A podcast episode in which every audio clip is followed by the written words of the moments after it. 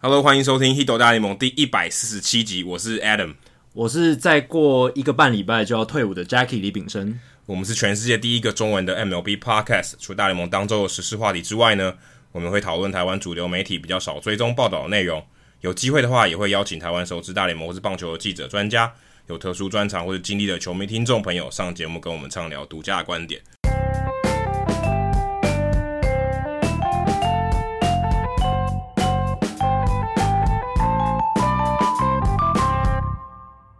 那上一集是听众信箱嘛，那这一集又回到时事的这个一般的内容。这个礼拜其实也有一个蛮大的消息，就是诶，红袜队现在也是恶名昭彰的嘛，暗号门也是也是跟太空人一样哦，有就他们就说偷暗号的这个事情，对越演越烈，只不过偷暗号的方式很不一样哦，其实是跟太空人队的方式很不一样。太空嗯人其实是、我觉得是直接违规啦，因为他就是用、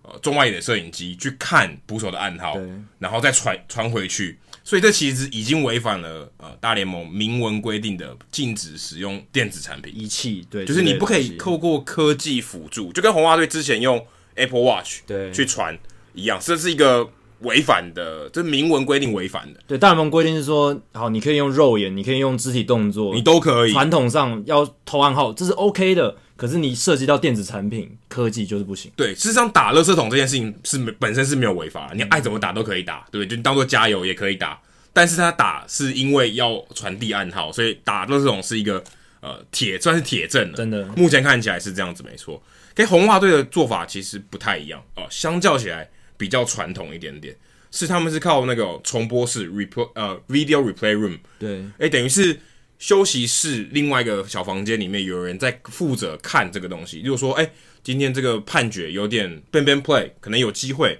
那可能教练会去问他说，哎、这个我们要不要要不要来挑战一下对？他是这样的人，等于他可以有看到摄影机里面拍了什么东西，他有这个权限，因为他坐在那里看。可是问题在于，教练能不能在不是挑战的时候跟他沟通？对啊这是一个问题，因为诶，如果今天我是呃跟你沟通暗号，诶，你偷看一下他暗号是怎样，然后我来跟你沟通，然后用别的方式传达给场上的球员，这个是一个问题。不过事实上，我觉得这是一个漏洞啊，因嗯为规定的时候没有说你不能在没有挑战的时候去接触这个呃 Video replay room 的 replay room 的工作人员，对，没这是没有规定的。不过后来大联盟，我想肯定已经在这个事件爆发之前就已经知道这件事情，因为现在大联盟其实是有一个人在那边监督的，嗯，因为等于是有一个人在看那个工作人员在干嘛。对，对因为如果今天他出去，或是诶、教练走进来看，这好像也是有问题的。再讲是闲杂人等是不能进来的，你就是只有那那个规定的人可以在那边看。那大联盟现在也派人但监好像督是只有到季后赛才有。对，那是他在发现二零一八年对发现了，我我猜啦，这是对我我想的。他发现了有这样的问题以后，在二零一八年才放了这个人，嗯二零一九年开始整年都有这样的人，嗯，都有这样的配置，所以代表他知道有人进到这个不应该进到的地方，就是到 radio replay room 里面说，哎、本来这个这个这个设备并不是拿来给你看暗号的，对然后就有这个问题，因为这个绝大多数的人在内，就是除了内部人员以外，一般人或者是甚至媒体，应该都很难知道在比赛当中的时候，video replay room 还有这个 clubhouse 之间，诶、人员的流通的状况是怎么样？就跟去球员去上厕所一样对，啊，你你其实不知道球员什么时候去上厕所，因为他都进去 clubhouse 里面了嘛。也没有人可以告诉你，对，事实上也没有人知道啊，是。那我想问 Adam，是你有进出过大联盟球场的 clubhouse 里面的内部？应该应该有有去过，有有有，其实其实事实上，这个 room 我觉得对是一那个个 video play- replay room 这个大 room 大概在是哪里？这个 room 其实是一个我我我自己觉得嗯是一个抽象的概念。有时候它其实不是一个 room，嗯，它就是在休息室里面的一张桌子旁就边，架架着，就是它可能就只是一对个呃桌子、可能电是一脑、个桌子，然后在那电视边看，嗯，等于是比赛的时候，你有一组人啊、哦在看这个东西来辅助你要不要提出挑挑战战判决对，其实就只是这样，是不是一个 room 一个房间不一定，因为我记得如果印象没错的话，我在天使队的球场，在洛杉矶的时候，我在印第安的这个客队休息室，他们就没有这个 room 啊。其实那个看的那个人，他是在那个休息室正中央，然后一张桌子在那边看，临时就架起来这样子。啊对，它就是一个很算很简易的吧，嗯然后也会有一个真的有一个大联盟的人在旁边看，嗯，哦，就是哦监督对，就是如果你今天有球员进来， 是，是可以进来的嘛？对比赛期间你是可以到休息室里面的，尤其投手对不会上场的先发投手对，你不能有跟他沟通啊，对对对你不能说哎、哎，这个暗号刚刚刚刚刚有什么要注意的我？去跟下个打者讲，但是如果没有这个监督的人员，其实要做到太容易太了。容易啊，因为那个看看影片的人也是球团自己的人嘛，对啊，他会很容易的传达讯息，对，你说他用什么方法传达？只要他是用口语的，没有留下电子的这个记录，对啊，你死无对证，你就说绝没对嗯有。抓不到，对，所以这是一个问题。那、我觉得也应该不是一个直接违反规定，我就比我觉得比较像漏洞了。但的确他是作弊没错，嗯对，因为不应这样子感觉就是你你用了不应该用的方法去做，虽然这个对没有明文规定，但道德上感觉是有点问题。而且重点是红袜队其实二零一七年就已经有被抓到过了，就是 Apple Watch 的事件，而且那时候 Rob Manfred 就是大联盟的执行嗯长，他已经非常明确的在媒体上公开说，哎、这一次我们好先先不判罚太重，那但是之后如果再有类似的案例，要重要重惩的。但是但这显然，但这一两次队还并是不是，听不过来。但这一次其实真的也不是电子产品、欸嗯，对不对？跟太空人的我觉得不太一样，并不是要帮红袜队说话，而是他就是找到一个漏洞漏洞。对他又找到一个漏洞，但是我觉得你看了太空人跟红袜以后，你会觉得真的破解暗号这件事情真的这么有效果吗？但是以前以前都有在破解暗号嘛，这是对百分之百这可以确定的，就想大家想办法要知道你的暗号可能是什么。但是破解跟成功是两码子事，而且成功你要执行也是另外一回事。但是看起来好像好像真的很有用，一定很有用。如果他们会这么顶尖的球队都无所不用其极的想要用各种方法钻漏洞去抓到对方的暗号，我个人觉得这一定是对他们来说战术上或是执行面上会是有用的资讯，他们才会铤而走险，做冒那么大的风险去做。可是像红袜队的，我看那个报道里面写，他跟太空人队的有点不太一样，因为太空人队大家知道是打垃圾桶嘛，嗯，所以他其实他的目的是告诉打者接下来是下一什球么是什球么，？对，这是这样子。但红袜队他是 pass 暗号，嗯，他等于是呃呃 video replay room 的那个人告诉了任何一个球员或教练、球团的工作人员，然后转传给教练，教练再打 pass 给打暗号给垒上的跑者，垒上的跑者再打给打者，所以有一个前提，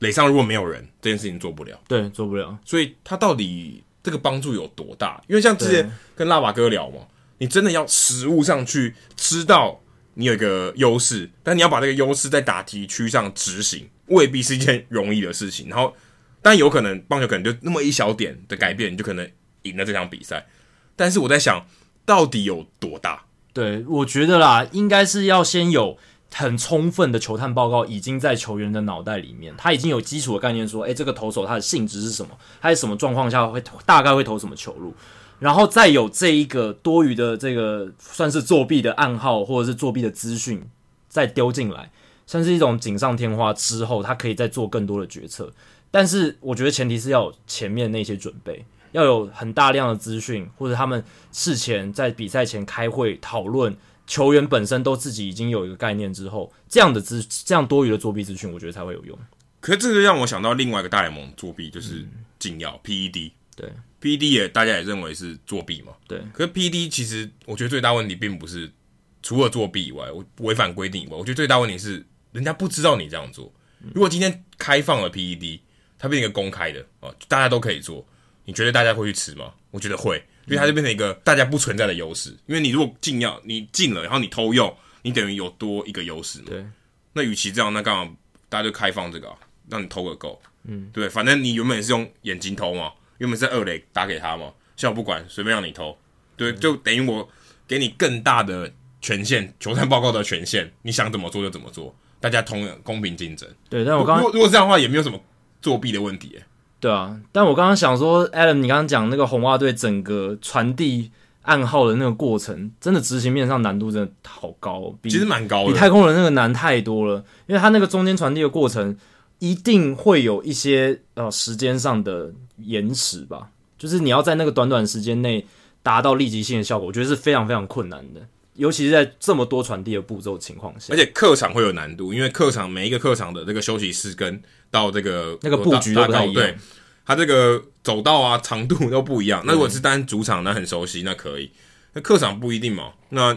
我觉得实行上执行面是有一点难度的。嗯，而且我觉得最大的不同是，呃，太空人队的那个这个事件呢，其实是球员自己爆出来。对，哦是感 My 觉 Fires 自己跟记者主动爆 料，感觉，呃，但虽然不知道什么时间点啊对，但是呃，感觉可信度比较高一点，可能也几乎是接近百分之百了。可是红袜队这个没有，红袜队他只有告诉你是三个 source， source，然后是 with the Red Sox 嗯，你不知道他跟红袜的关系有多 eighteen 深。对 Red Sox，你说他可能只是一个 Clubby 就是一个 Clubby 球球团工，就是那种搬东西的人，呃对，但 Clubby 其实蛮有钱的，啊地位上蛮嗯高的，但是你不知道他到底是待多久，哦，他是不是只待了那一年？他如果现在还是现役现在的，还是红袜队员工，对，或甚至红袜队球员，你觉得他会做这个爆料吗？所以你就觉得，诶，是不是怪怪的？因为对， Mike Fires 他基本上已经不在太空人队了嘛，对，他才敢讲嘛。而且他的立场是想要帮助现在的球队说不要再被被骗被骗，对，那红袜队爆料这三个人，他是嗯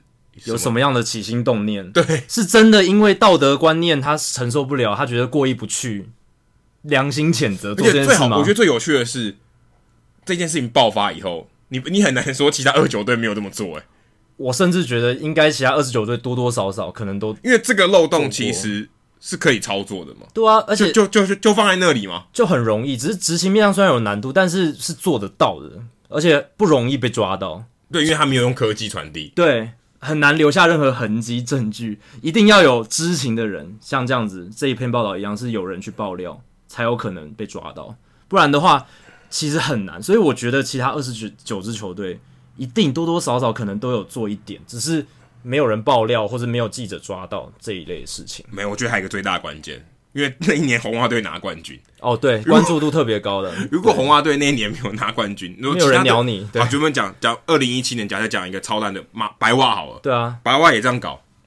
没人鸟你。对，这个我们之前讨论过，如果马林鱼队做这件事，马林哥二零一七年还蛮强的，对，但是就是如果你没有拿到冠军或者打到季后赛很后面，没有人会太在意这件事，就会觉得说啊，反正他这一个作弊没有帮助他到他太多，所以他也不会太在意。就像 PED 好了，就是这些禁药，你如果这个球员他打的还是很烂，你会特别去抓他有有没有用禁药这件事吗？其实也不会。就算有抓到，可能大家也不是很在乎。对，所以大家最在乎的就是 Barry Bonds、Era、Ryan Brown 这些大名号的选手嘛，就是这其实是相同的道理。就有点说你只抓大的，对只有大的才有新闻价值。对，但是说到这种罪人，我觉得在这几几起事件里面，最争议的人物就是 Alex Cora。因为他是太巧合了，就刚好是他。所有每一个案件都有他在里面。因为你想，呃，二零一七年的太空人到二零一八年的红袜，对，唯一的交集就是 Alex Cora，没错啊没有没有其他人耶。欸而且其实他扮演的角色都在这些球队上蛮重要。他二零一七年在太空人队是扮演板 AJ 凳教 Hinch 的练左右手，板凳教对，练，非常重要的一个教练。然后到二零一八年总舵手了。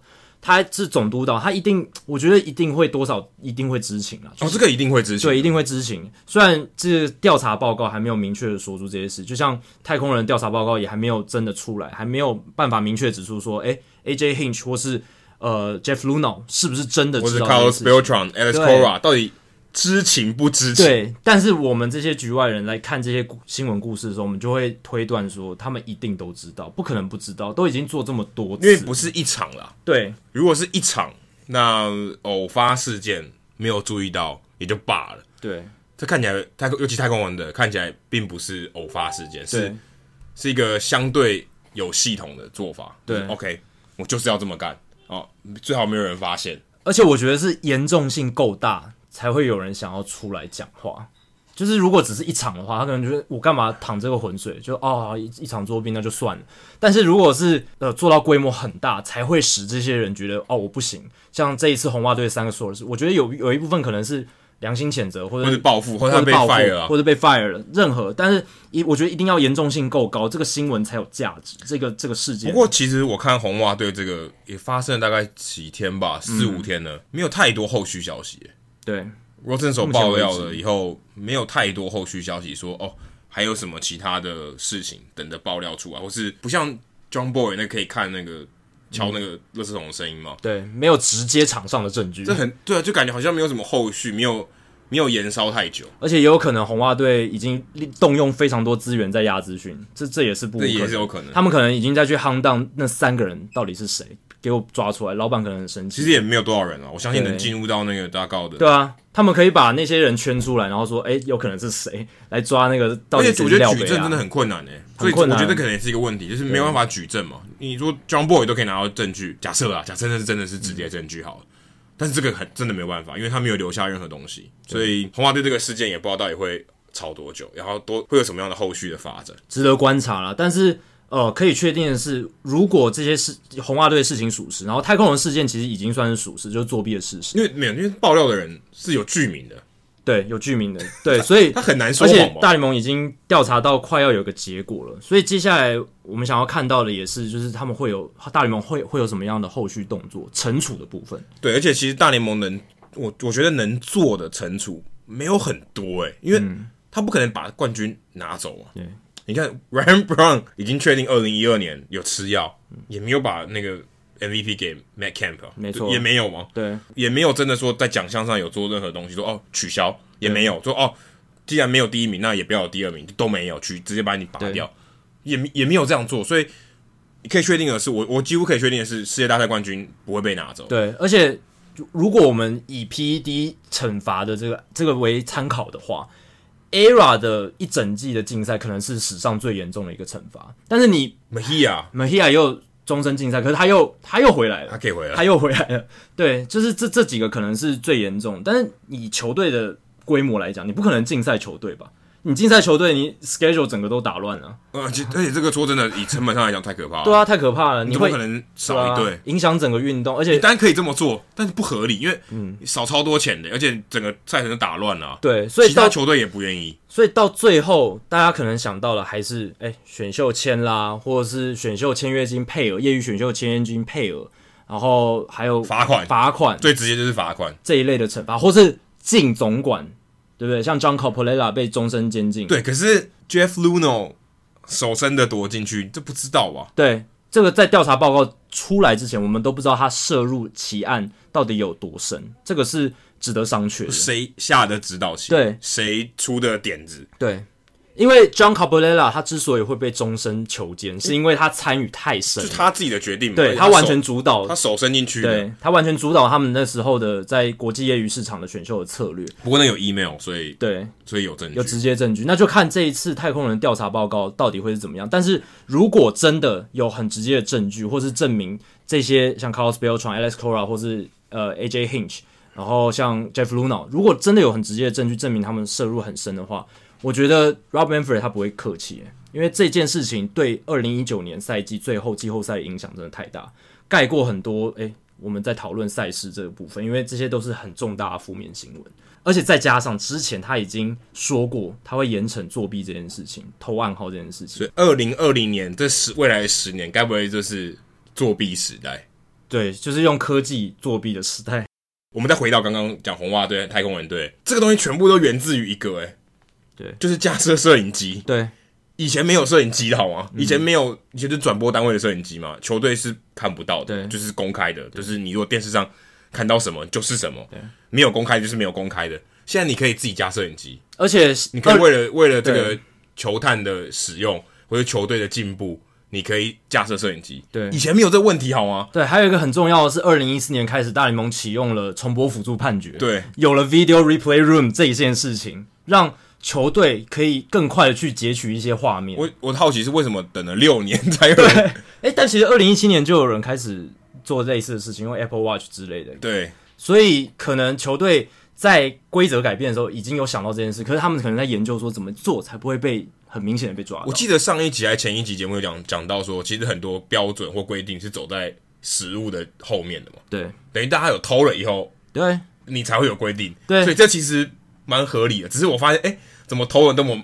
这么慢？如果真的二零一四年开始就有这些辅助判决，照理讲那个时候应该就有人开始想到，哎、我们可以这样搞，但也有可能，这只是一个猜测阴谋论啊。可能二零一四年启用新规则之后，就有人在偷了就已经有人在偷，只是一四、一五、一六没有人去注意，或是去想到这件事情，去抓这些可能偷暗号的情况。这那样这样讲起来，应该每队都要在偷啦，怎么可能只有红袜队？对，可能就是因为一四、一五、一六那个偷的氛围已经太强了，越来越多人在偷，然后有些球员或是球团内部人看不下去，然后慢慢到这几年才开始爆料或怎么样的。这这也是有可能的，我觉得。刚才我们讲到处罚嘛，然后我们在在社群媒体上有看到一个很有趣的处罚方式，就是有一些创意，因为我们刚才讲那个几个选秀权、是啊、正规的，额度啊，或是罚金金啊这其实我觉得球监我觉得蛮无聊的、啊，对就没什么创意。我们看到一个粉丝团 baseballer，他有一个还蛮有，他转了一篇呃一个 tweet，然后上面就写说，哎、那我们不如来有一点创意的，对，因为太空人最近那个惩罚可能快要出来了，对，应该应该这下一集可能就会聊到，没，错，他就讲到说，哎、不如现在把 Total Clone 失业嘛，强迫你签他，哦，一定要签把 Total Clone 最低薪也没关系，然后让他整季都要守外野。作为太空人对作弊的惩罚，我我后来想想，这个惩罚还很难取代，因为我、我们在看到这个的时候，我们就想说，哎、那我们不如来聊一下可以怎么惩罚。对我们两个人自己后来后来我幻想，他真的帮我设立一个天花板，因为第一个就是我解决了失业的问 题，第二个是这真的很有娱乐价值，第三个把脱空手外野真的很是一种惩罚，嗯，这这是很大的惩罚，不管说对手背上、打击上、不管战对力克隆上，本人，还是对太空人太空人队的这个整个战力的影响，真的是一种惩罚。但恐龙可能会抗议吧？他对他来讲，这个就是对他身体生理上的负担可能有点大。但我觉得娱乐效果来讲，真的真的太好笑了。但他可以再得到工作，可能他也会愿意。我现在突然想起没来，关系，他就对守一守一局，然后上来投球也可以， 对，也可以这种调度，也是做得到。所以后来我们有自己想说，哎、我们自己来提出几个不错，或是就是那种幻想的惩罚。不知道 Adam，你你你有想到什么？我想到的是，如果居然这样的话，不如就每一队对上太空人队的时候，都可以无限的使用松胶油。你 OK，你要作弊也没关系，我也来。好，就是以牙还牙的意就思是。只有只有太空人 对上太空人，你可以合法作弊你。可以使用松胶油，我免费让你用，这个啊还都不不错抓。那太空对太空人你就给我正常的打，对，这是一种做法。让他们知道被作弊是有多痛苦的一件事情。反正也没关系啊，你打得到的还打得到啊，对对不对？你打的，我只是给你一点优势嘛，对不对？对这其实没什么关系。再来就是，诶、太空人队的打者全部都戴耳塞，哦，听不到那个垃圾桶的声音，没有，有，其实因为也不会有垃圾桶了嘛，但就嗯啊对戴戴住耳塞，就戴着耳塞，减少你可以接受到暗号的机会。所有教练怎么喊你，你都听不到，减少一个感官啊。但是也是一种惩罚，因为蛮白痴的。对，就是，但是我觉得球员在场上听力也是蛮重要的一个感官。对，你如果把它盖住，是一个战力上的劣势。所以其实就等于让你，对哦好你要耳朵是不是？好，把你耳朵取消掉，把你割掉，没错不可以不可以不可以听。 再是我想到一个比较极端的啦，嗯赞助全 Houston 所有地方的垃圾桶，哦，这个可以？吧？花钱可以吧？这也不错，这也是罚款啊啦，基本上也是罚款的一种。而且也算是回馈地方企业嘛。对，不然就是呢，资助所有大联盟球队要装球场的摄影机，嗯，全部你出。哦，这个也哎是要来要看是不是？大家一起来看，这是一种变相的罚金，对不对，对？大家一起来看。对你出摄影机的钱，哎，你很会装，对不对？对，全部给好你哦就装。都装都装，全部架起全来部，装，反正对大家都有好处嘛。对啊全部都装，米皮那个优势，很爱装机器，是不是？让我让你装到饱。那至于我的话，我第一个想到的是，他说那个那个粉丝专业是说把 Toro Colon 让他上场打击手背，然后去拖垮太空人的战力。那我想到另一个方法是，诶、如果太空人他现在在美联嘛，他一整季投手都必须上场打击，就是他是唯一一支美联球队采用国联的规则，一整季那都必须对上手如果打到他们的球球场要怎样？还是可以用指定打击。对，就是反正太空人就是投手一定要上场打，就对了啊那 Alvarez 不就没工作了？对啊，所以这也是很大的惩罚吧，对不对？就是投手也必须负担更大的压力，没办法使用 DH。我觉得这是一个不错的做法，哎，这也可以了。对啊，这个大联盟是做得到的，这是做到了，啊我觉得这这是可行的，并不是非常非常天马行那空等的。于少一棒哎。对啊，等于少一棒，然后而且他们要调度投手上也会遇到困难，然后再来是他们太空人队如果打进呃如果想要打进季后赛，他们必须在球季结束后分区不只要第一名，而且要领先分区第二名。打五场以上的胜差才能打进季后赛，就是增加他们打进季后赛的难度。那如果他没有达到的话，第二名进去，对，就顺顺推下下一个直接进就是季后就赛。有点像让分了，对对对对对，让让胜的感觉。没，错，你一定要至少赢五场胜差以上，而且要分区第一，基本上就是一定要分区第一啊，一定要赢第二。这个我觉得他比较不会那么痛。对，这个稍微比较软一点，但是我想到说一个能够增加他们竞争门槛的一个方式。然后最后一个其实也是类似啦，就是在季后赛每一轮，如果他们打进季后赛，每一轮都要让对手一场比赛，哇塞，这个太这个这太很硬，猛对不了对？吧。这个有点硬，但是这我太觉得难，这太累，这个比那个 DH 还更痛苦哎、对啊，等于说好，你你季赛你可以打很优异，没关系，你进季后赛了嘛。但是我调高你季后赛每一轮的难度，而且都调高非常高，因为让一场其实那个胜率就差非常非常多。所以我觉得这个也是一个让他们知道痛的方法。二三这两，我我的二三这两个方法都会让太空人至少一个球季过得非常非常痛苦。你你的方法比较偏向说不想让他们拿到总冠军，对对对对对对我的方法比较像是让他花钱，对 对，就是不同方向的惩罚，对，让他花钱，然后花在有帮助的地方，因为如果对罚款很逊，很逊啊，就只是交给联盟，没有人感觉没有人开心，啊对对对对对，只有联盟也不开心，因为联盟其实也不想收这罚款，可是不如花这个钱花的大家开心一点。真的好，所以这就是我们两个人对于太空人这次惩处可能的幻想惩罚。但至于真正的惩罚是什么，就是等之后揭晓了。对，也欢迎你在我们这一集的节目贴文下面留言，你对觉得怎么样的惩罚更有创比意？我们更有创意，因因为不一定要真的啦，真的不好玩啦，啊对真的其实一定很无聊，就一肯定是那三个的。对。但是如果你有更好的创意，欢迎提出来，大家一起来聊一下。那这个礼拜在我们录音的这一天，因为仲裁其实还没有发生，对，薪资仲裁这件事情本身是还没有发生，因为它也是一个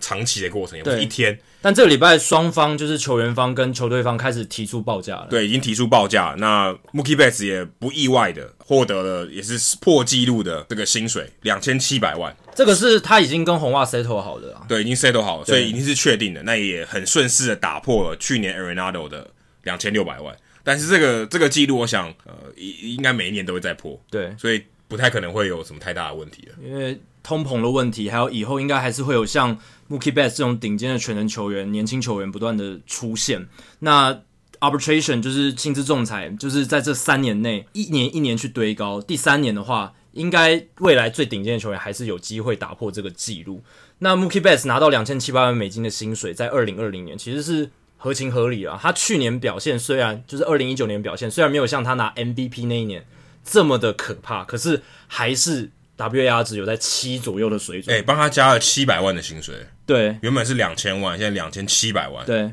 那其实这个薪水这样这三年他薪资仲裁薪水拿都非常高嘛，那这样拿下来其实。就会减轻他一定要很快谈成一张延长合约的压力，因为他已经赚到很多钱了，他没有一定要说哦，我现在呃一定要跟某一支球队签一个签下一张超级大的长约来，呃，让我的经济状况得到一辈子的稳定。他其实现在能赚的钱已经可以足够让他吃穿非常非常久，可以过很好的生活，所以他的 leverage，他的筹码其实变变高了。对，所以这个也是他觉得没有那么急的要跟红袜队真的签，但这没个错另外一个反过来看，红袜队也觉得，哎、那我可以，我可以把你丢掉，没哦因为哎错，如果我二零二零年不需要你啊、嗯不管是战力上的，就是 OK，我可能没有机会打进季后赛了，我把你卖掉，或者我提早把你卖掉啊、把你交易到不管道奇，嗯，或哪一支球队，减轻财务负担，对嗯对，还有为未来的规划上面也可以重新调整。对，是因为他认为留不住你，对那这个东西我哎、我那我不如补充一些顶级的新秀来，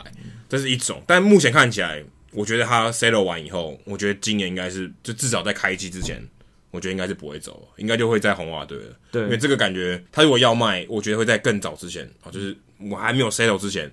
你你跟新球队去谈吧，对不对？不要跟我谈。对啊，你跟我谈以后，我觉得诶，如果我们都有个共识，我觉得相较起来是一个微小的进展啊，就是 OK，我不会把你卖掉，我不会把你交易掉。那我们再看看未来会怎么样。如果你今年打得不错，看看我们要不要再续约。我觉得红袜队还是有可能会把他留下来的。嗯，还是有几率啦。那刚刚提到 Mookie Betts，他写下呃薪资仲裁史上单一年薪最高的这个记录，两千七百万美金。那其实 Cody Bellinger 他是也是跟道奇队已经 settle 了，而且他是第一年的薪资仲裁年就拿下了一千一百五十万美金，然后刷新的是二零一八年 Chris Bryant 一千零八十五万美金的记录。所以其实真的就是不断的在刷新啊。那包括 Mookie Betts 的记录，其实二零一九年 Nolan Arenado 刷新嘛，两千六百万美金。那二零一八年 Josh Donaldson 两千三百万也是刷新，然后 Bryce Harper 两两千一百六六十几万，这个也是刷新记录。所以每一年真的都是在刷新这个薪资仲裁最高纪录这样子。但是因为 Cody Bellinger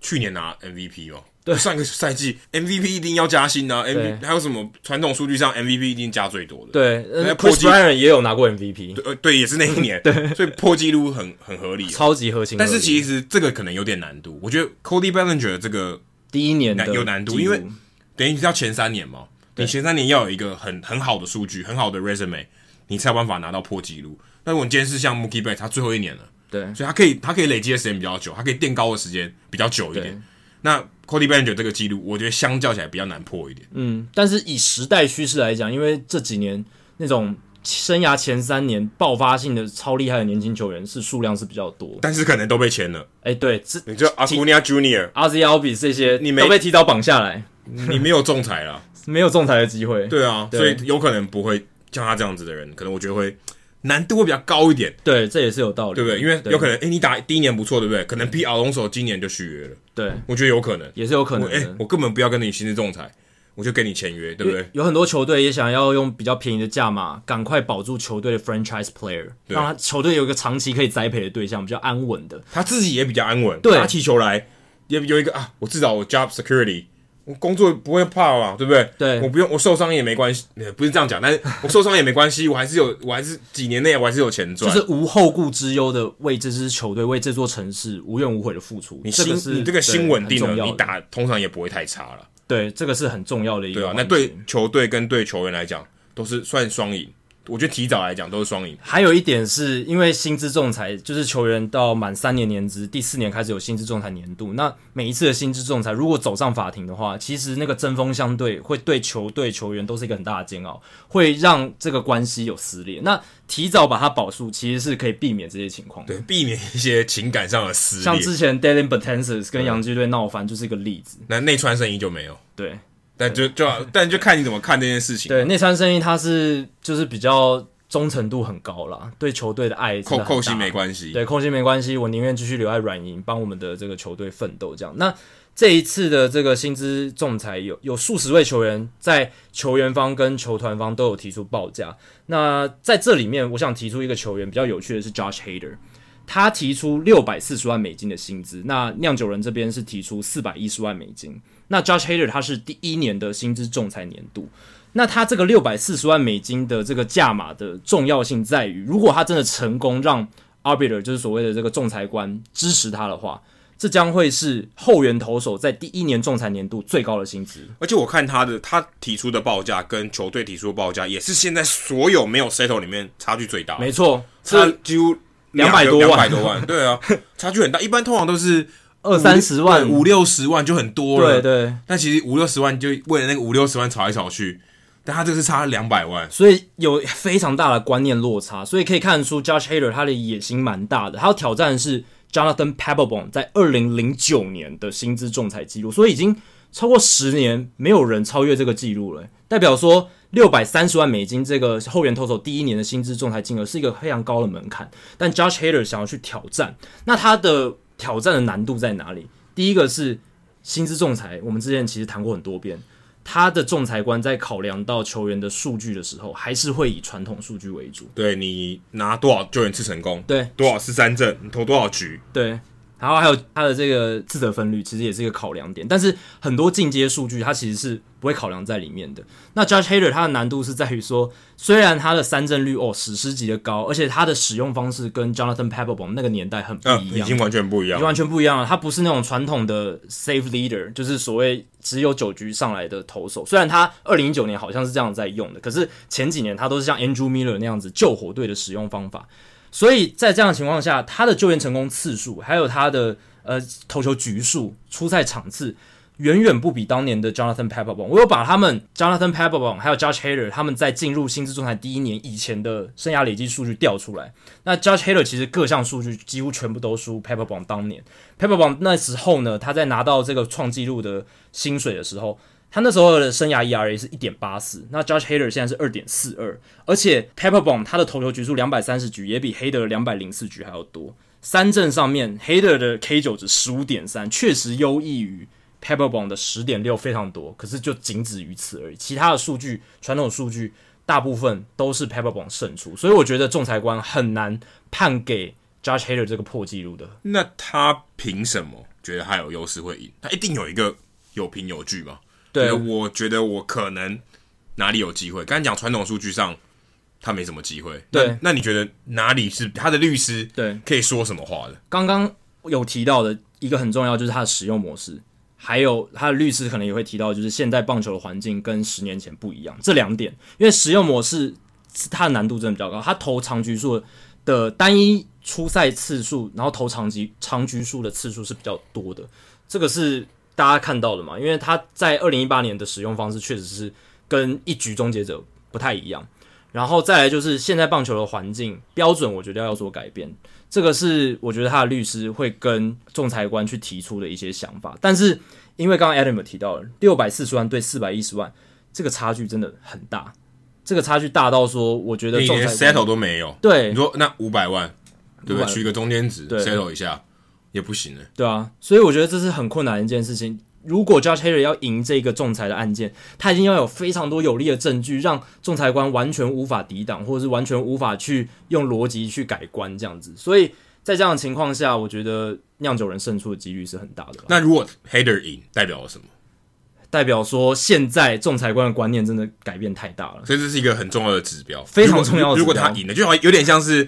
Jacob Degrom 去年拿赛扬奖对，的那种概念。对对你就是胜投很少，对没关系。其实就有点像，我记得二零一零年吧，Felix Hernandez 他拿下赛扬奖的时候，他那时候才十三胜。那他那时候拿下赛扬奖，大家就知道说，哦，现在的投票的记者已经不会再受渗透影响了。就是有一些其他的指标来看了，对，不是只有胜投。没错。那 Judge Hader 目前他生涯累积的球员成功次数，虽然去年有三十八次非常多，可是他生涯累积四十九次而已。就前面只累积十一次，对，然后 p e p e 榜当年是一百一十三次进入薪资仲裁，所以这个落差很大。那呃，有 source 就是一些消息来源告诉这个披露的记者 John Heyman 说，Judge Hader 在讨论这个 case 的时候，也可能拿出另一个论点是他拿了两座的国联最佳后援投手奖。因为奖来讲还蛮传统的、哦，你有没有对得奖没蛮错传统，因为你就是代表最你好打的败所有的人，没错，最好的。那 p e p e 榜当年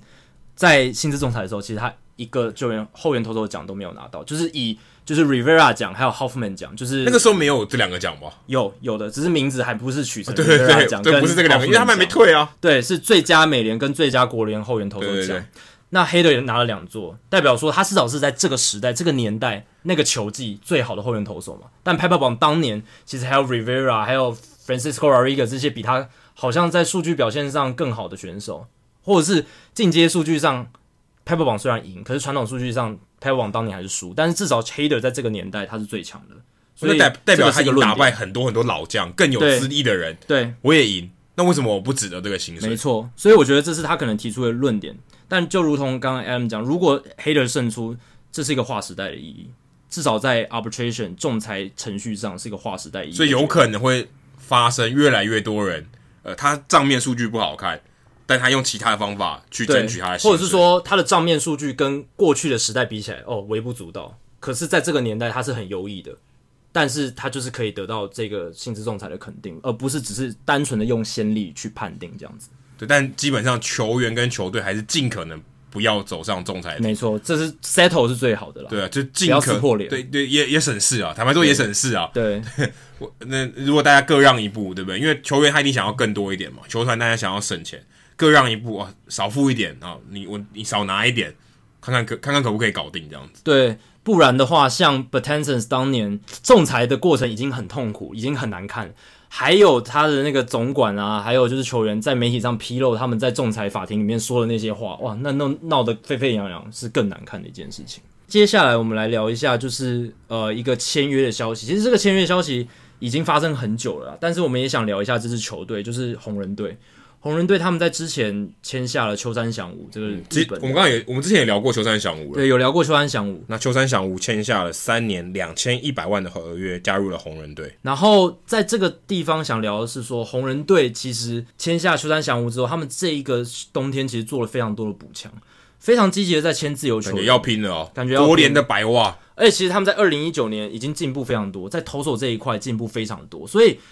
反而是他们的打击上不给力，所以两二在二零二零年这个赛季，在这个冬天的补强，他们其实花很多重点在野手上面。那确实他们在野手上的补强算是蛮有感的。然后接下来二零二零年的赛季，他们是真的有机会来挑战国联中区的季后赛席次的，因为你看到小熊他们其实战力是往算是往后退的。然后酿酒人其实在去年打进季后赛也是非常的边缘才才进去。那这两支球队其实你看，在今年休赛季都蛮静悄悄的，大雾的这些自由球员都被签走了，然后交易上他们也没有什么动作，所以在这样的情况下，呃当然红雀也是一个竞争对手，可是红人的补强是非常显而易见、很有感的，所以在这样的情况下，他们是有机会竞争这个国联中区的席次的我。觉得一方面也是因为去年他们透过交易或是 Luis Castillo 成长啊，觉得诶蛮慢慢蛮成熟的，有 Bauer 有 Castillo，、哦、还有 Sonny Gray，对，透过交易然后补强来，诶觉得这个投手阵容有机会冲击季后赛。然后只要我的打击不要太差，还有像 Vato 只要不要衰退太多 a q u i n i o 打有打起来，不要像他可能最后半个月那么糟。搞不好还是有一些潜力的。那 Nick Senzel 可以回到游击，不要再放中外野，让秋山翔吾去守中外野。虽然我看现在红红人队的这个 Dave Chart 上面，Senzel 还是在中外野，但我不知道他怎么排的啊。但是 Freddie Galvis 他现在是排游击手，但我觉得对 Senzel 应该是会回到他原本在小联盟守的位置，是是守游击。那看起来阵容是相对比较完整一点，尤其内野其实不错诶、有 Suarez，有全垒打王，有 Mustakas，有 Vato，嗯，只要我觉得 Vato 不要退衰退太多，这个阵容其实算是蛮有蛮有竞争力的。说到游击，应该会是我我个人觉得应该会是 Freddie Galvis 来接替这个位置，因为他们特别把他弄过来。然后 Senzel 的话，可他能会哦去是年交易来的嘛，对，去年交易来的。那 Senzel 的话，可能会是守角落外野的位置，然后中外也会留给球山。哦，真的吗？，对，这个是目前我觉得陈世佑应该回去游击可能吧的一个方，向这 CP 值感觉大哎、就看就看红人接下来布局安排。但 Senzel 因为在至少在去年这个年度，他守外野其实也没有守得很稳固，所对，以因要为把他毕竟是一个对调整的位置。对，那要把他调回来，他能守得多好，其实也有一个很大的问号，因为他在小联盟其实也比较长期在守三垒的位置，三垒对游击都有，其实他是一直被调来调去对。那其实有很多专家都在批评红人队对他的做法，因为你其实对一个年轻球员好，你确实要他多防守、多守卫，其实不错。可是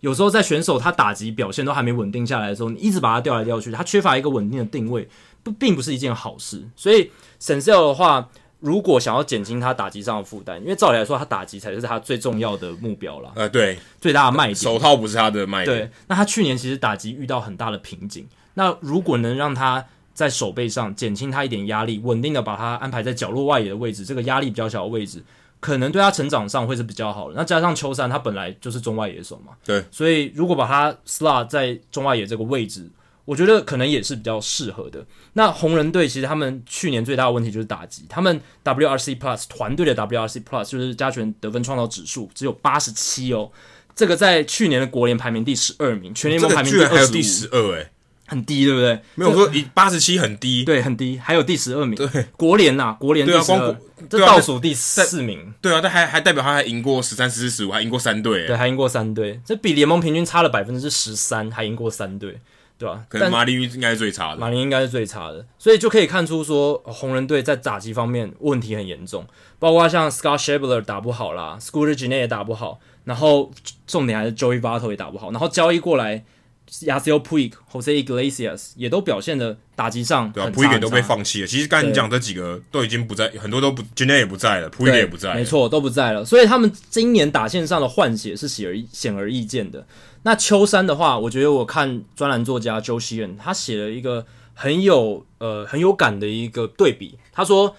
呃，秋山让他想起当年的浮流孝介。浮流孝介来美国的时候，二零零八年，那时候他三十一岁。他在来美国之前，他也是日本职棒哇超级巨星，打得非常好，OPS 都在点九五零以上，有 power，然后有打击率，选球非常非常好，上垒率非常高。那来了之后呢，福流孝介他在美国的成绩大概就是呃一年 WAR 值在二左右，联盟平均不会太差，但是也没有到哦明明星星也级没有到明星，对，也没有到明星级。然后他的上垒率还是维持得很好，可是长打几乎不见了，不像他在日本职棒可以打出三十轰的水准，他在美国职棒大概就是十轰的水准。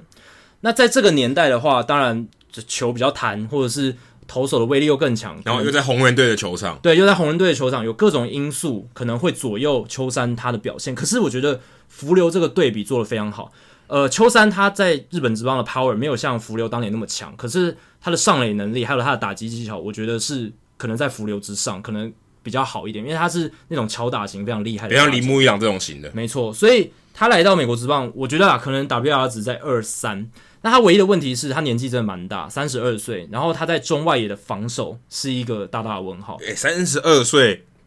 的日本球员拿手中外野，其实这个组合听起来蛮糟的、诶欸 对，因虽为然东野相对他防守负担是很大的，很重要的一个位置，而且爆发力要真的很强。你的像 Baron Boxer 那种身材，或者他年轻的那，那但他没有种感打觉，击啊，对对不对？对，你找秋山来，不可能叫他当防守组啊。秋山一定是红人队今年打线非常重要的。对啊，你不可能叫他当防守组嘛，你来不是为他手套的嘛。对但是你让他守中外野这么累，对，这是一个疑虑啦，因为秋山毕竟在之前是中外野手，但是他来到美国职棒，三十二岁的年纪还能够胜任这个位置多久，是一个很大的问号。那这也是红人队外野一直以来的问题，缺乏一个真正可的能中外野不然就是把他调到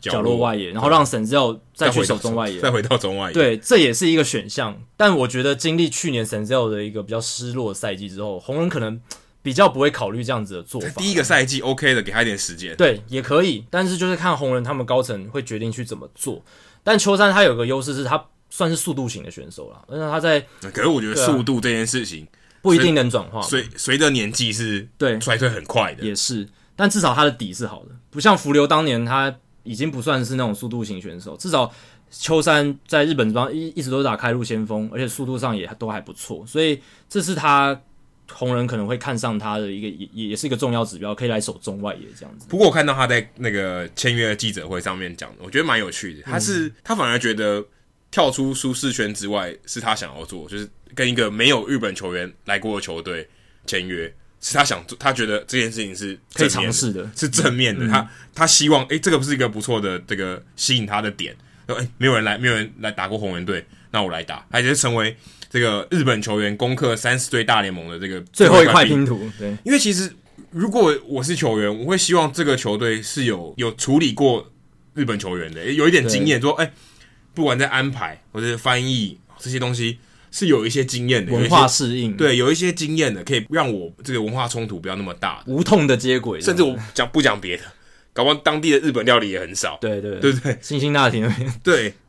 你这个文化上是有点冲击。如果今天要选西安的球队，相对起来，你你这个日本文化是更容易接受，而且他们处理过的人可能接手过的人也很多。对但他选择去一个相对舒适圈之外的地方，我觉得这也蛮不简单的。秋山真的是在这一点是反向思考啦，因为任何人，我相信绝大多数的人都会想要在移到另一个职棒的过程中，选择一个文化适应上难度比较没那么高的。毕竟你要来这边是打球，你要发挥你的球技，那你是尽量把你球技以外会让你分心的事情减低到最低是最好的。对，而且你换个方法看哦，之前大谷来的时候，红人队也有报，而对且啊据说他也是用这个点去吸引大谷翔平，说：“哎、嗯如果你来，你就是红人队队史上第一个日本人。”可以创造话题，然后我们呃很尽力的去帮助你什么之类的。而且而且红人队其实也符合大谷翔平的条件，小市场球队对相对小，没什么干扰嘛。对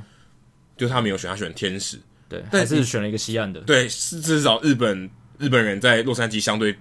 多一点嘛，对比较舒服一点。对啊，你看那秋山翔吾反而选了一个这个，而且大谷翔平选红人，假设不管钱好了，他可以当他可以上场打、欸，对不对？他投球那天还可以上场没打，错，其实某种程度上更有一点吸引力吸上引力更多一点点。符合他的梦想。对，那秋更山多反而他觉得，诶，没没关系，我就选一个没有日本人，我也 OK 的。对啊，其实这几年来美国的日本这帮球星，大多数都是选择西岸的球队嘛，不管是大谷、菊池、前田，哦，其没实、有，反正今年山口君跟桶乡家志都选东岸的，对，但是都是还是在沿岸嘛，就是至少没有到中西部，很很少说直接选中西部，这个是确实蛮少见的。对，或是像达比修有一开始到德州，对也算是相对起来薪资上是比较有优势的，但是你真的选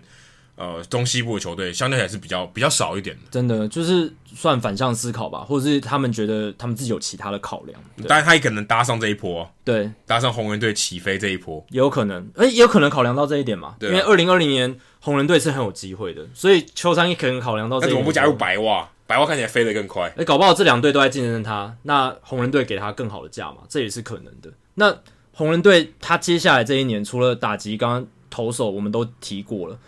他们的牛棚其实在去年成长进步非常多。他们去年找来了 Derek Johnson 这个很知名的教练嘛，那这个投手教练确实让他们的投手群进步的幅度非常的剧烈。除了先发投手改造 Sonny Gray 这个大家都已经知道的事情。我觉得没有，我就是把他调回来。对，是把它调调整到正常的上衣柜，但这也是一个功劳 嘛。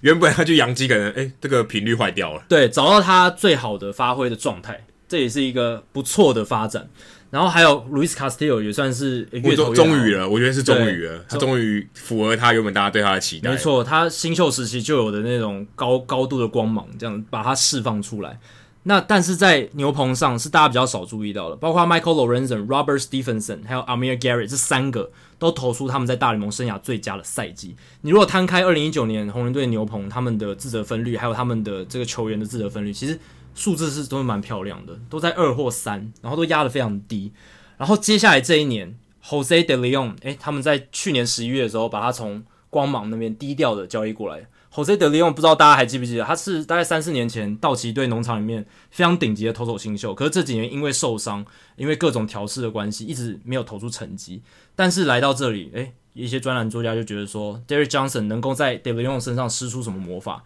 让他变成终结者等级或救火队等级的，都是一个可以值得期待的。还有就是红袜队买来然后赔钱货 Tyler Thornburg，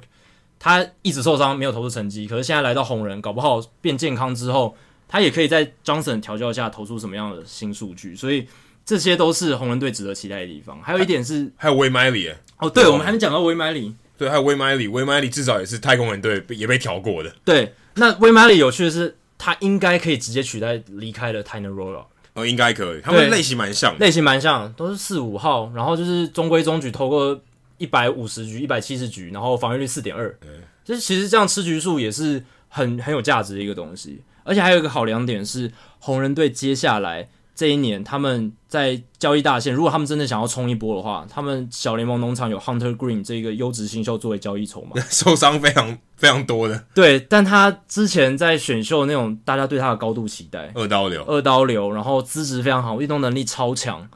这些都是他的一个交易价值所在。所以说如果他们七三一前要拼，对你说 Hunter Green 可能会被交易，，对，可能可以交易一个重要的，也也许他们野手上有缺，或者是投手投手有受伤，先发，因为其实他们先发投手深度不是很强。你看到 Sonny Gray、Luis Castillo，还有 Trevor Bauer，还有 Way Miley、Discofani 这五个是最稳的嘛？对，但在这五个之后，其实基本上没有什么保保也险。就是如果你受伤的话，顶上来的人可能没那么哦好，再来就是 Tyler Malley 吧，或是 Ty- Lorenzen， Lorenzen，对，这些都不是最好的选项。对，所以如果要求保险，在季中求保险，他们农场还是有可以花花的一个对象，这样子。刚刚讲到白袜嘛，哇，白袜最近这个冬天也是非常夸张，哦这，真太的夸张了。大补强，而且我觉得他们把这个冬天做一个尾声的收尾做得非常好。Louis Robert 哦，这个超级大物新秀，一连一年内连跳三个层级的 Robert 哦，OK，你没上大联盟没关系，我给你签一个六年五千万的合约，好有点像是当初的 Ronald Acuna Jr. 啊。对，还加第七、第八年的选选择择权。权，我就给你，我就给你这个大的合约，你要不要？一定要的，一定要！你大联盟一球都还没打，对不对？先入袋再说。对，而且如果他一就是二零二六、二零二七年这两年的选择权都执行的话，他最高的薪资可以冲到八千八百万。对，而且 cover 掉他进入到自由球员市场的第一年，对，所以这一点我觉得帮助很大，因为他等于多打个半个月，对代表他今年开季，接下来这个球季开季就会在大联盟名单里，一定会的啦，对，不可能小联盟让他打了，他已经不需要了，对，他一定会在大联盟名单内，我可以多用他半个月，不然我要为了要调整那个手段啊，哦减少这个 service time，我可能要四月十几号才让你上，对，现在完全不用考虑了，因为已经签下来，就像 Eloy Jimenez 一样，去年他们签，也就是前年啦，签 Eloy Jimenez 也是签了一个延长约，那 Eloy Jimenez 也就不会有这种呃薪资仲裁搞年限的问题了。那六年等于是涵盖掉诶三年的薪资仲裁合约，那如果选择权再执行的话，是 cover 掉两年对的自由球员年。那所以这一笔合约对双方来讲，我觉得都有他们得利的地方。Robert 就是得到了他改变这一生的薪资，而且呢，他在还没有踏上大联盟球场之前，他就已经赚进了七千六百万美金，这个是已经得到包括他的签约金，对，包含他的签约金，因为他签约金当年是两千六百万美金，其实很高很高很高，所以他已经赚到这么多钱，也可以看得出哇，他这一个球员的资质是多受到业界的期待，或是白袜队的高度重视，可以完全感受得到。我记得我去采访张玉成的时候，我有看到他打，嗯，然后他单场两轰，但有一轰后面那一轰是因为白袜队三 A 已经打爆了印第安人三 A 了，然后结果派 Navarro 捕手 Navarro 上来投，投超慢，他打一个飞过看板的全垒打，像全垒打大赛一样的挥击，对，然后那时候我记得我在 press box，然后他们说，如果他没有把它摧毁的话，我我可以跟你赌，他绝对会把它摧毁。嗯，就真的把球打，我记得好像打到积分板上吧，反正超远、超高、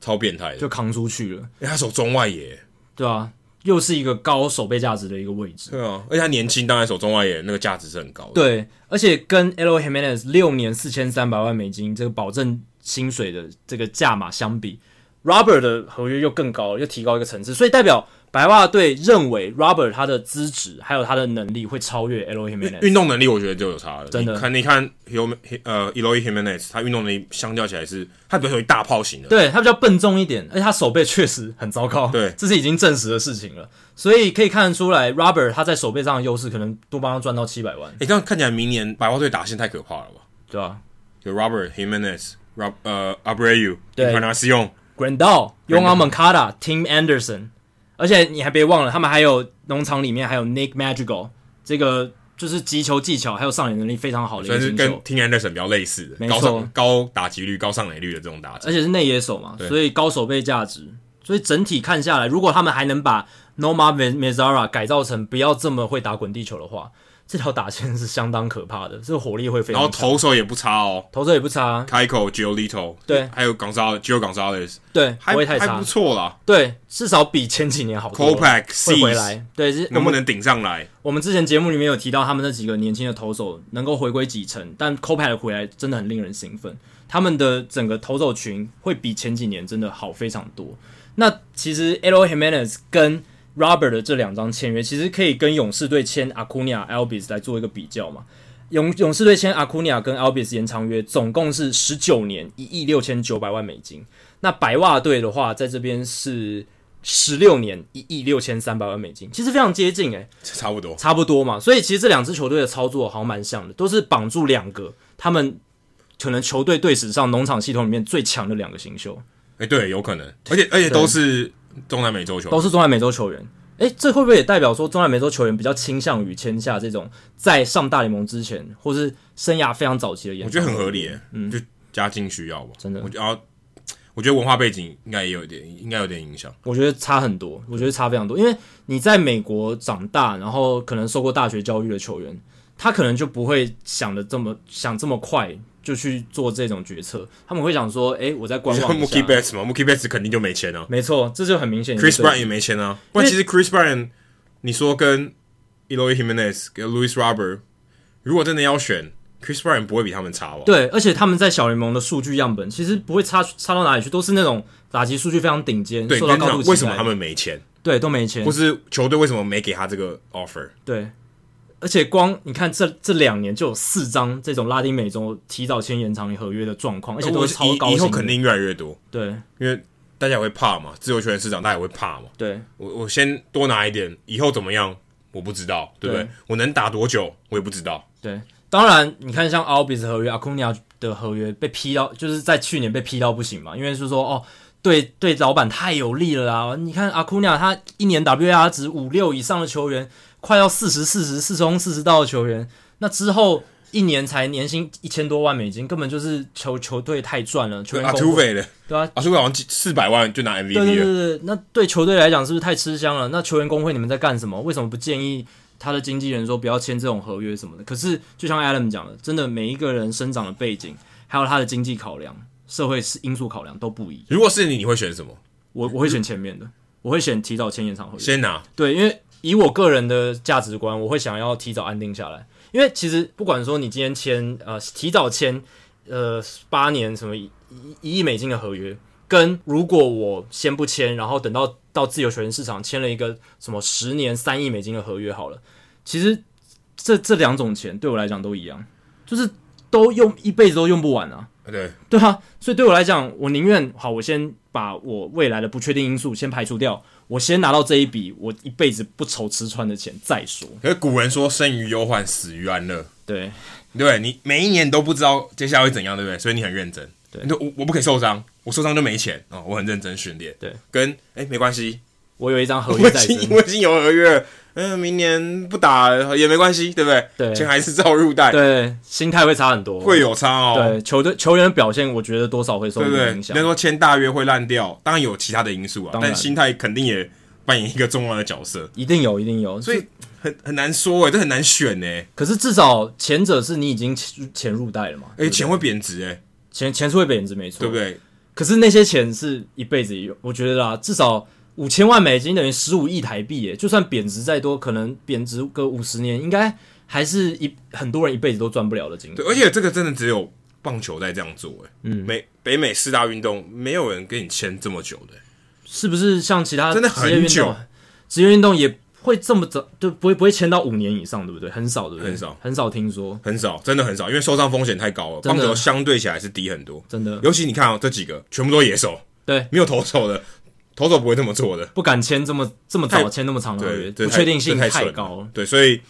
也许我觉得未来会越来越多这种拉美球员提早签约，而且球队可能也会倾向这种方式去做。对，所以大家可以继续观察那一些还没有跟球队签延长约的这些拉美球员，他们会不会在接下来一年两年可能就跟球队签约了？像下一而个且还有一个还就是球队正要起飞，球队正要起飞，对，因像勇士、白袜、勇士这已经起飞了，已经对在空中了。为他们已经规划好说，接下来三四年就是要靠他们这些年轻球员来撑住整个球队的核心了。所以，嗯，接下来我想观察的是，像光芒队的 Wonder Franco，他也是来自拉丁美洲，还没上，也非常年轻，也是超级顶级新秀，他会不会在接下来这个球季或是明年签下一张延长合约？这个值得观察。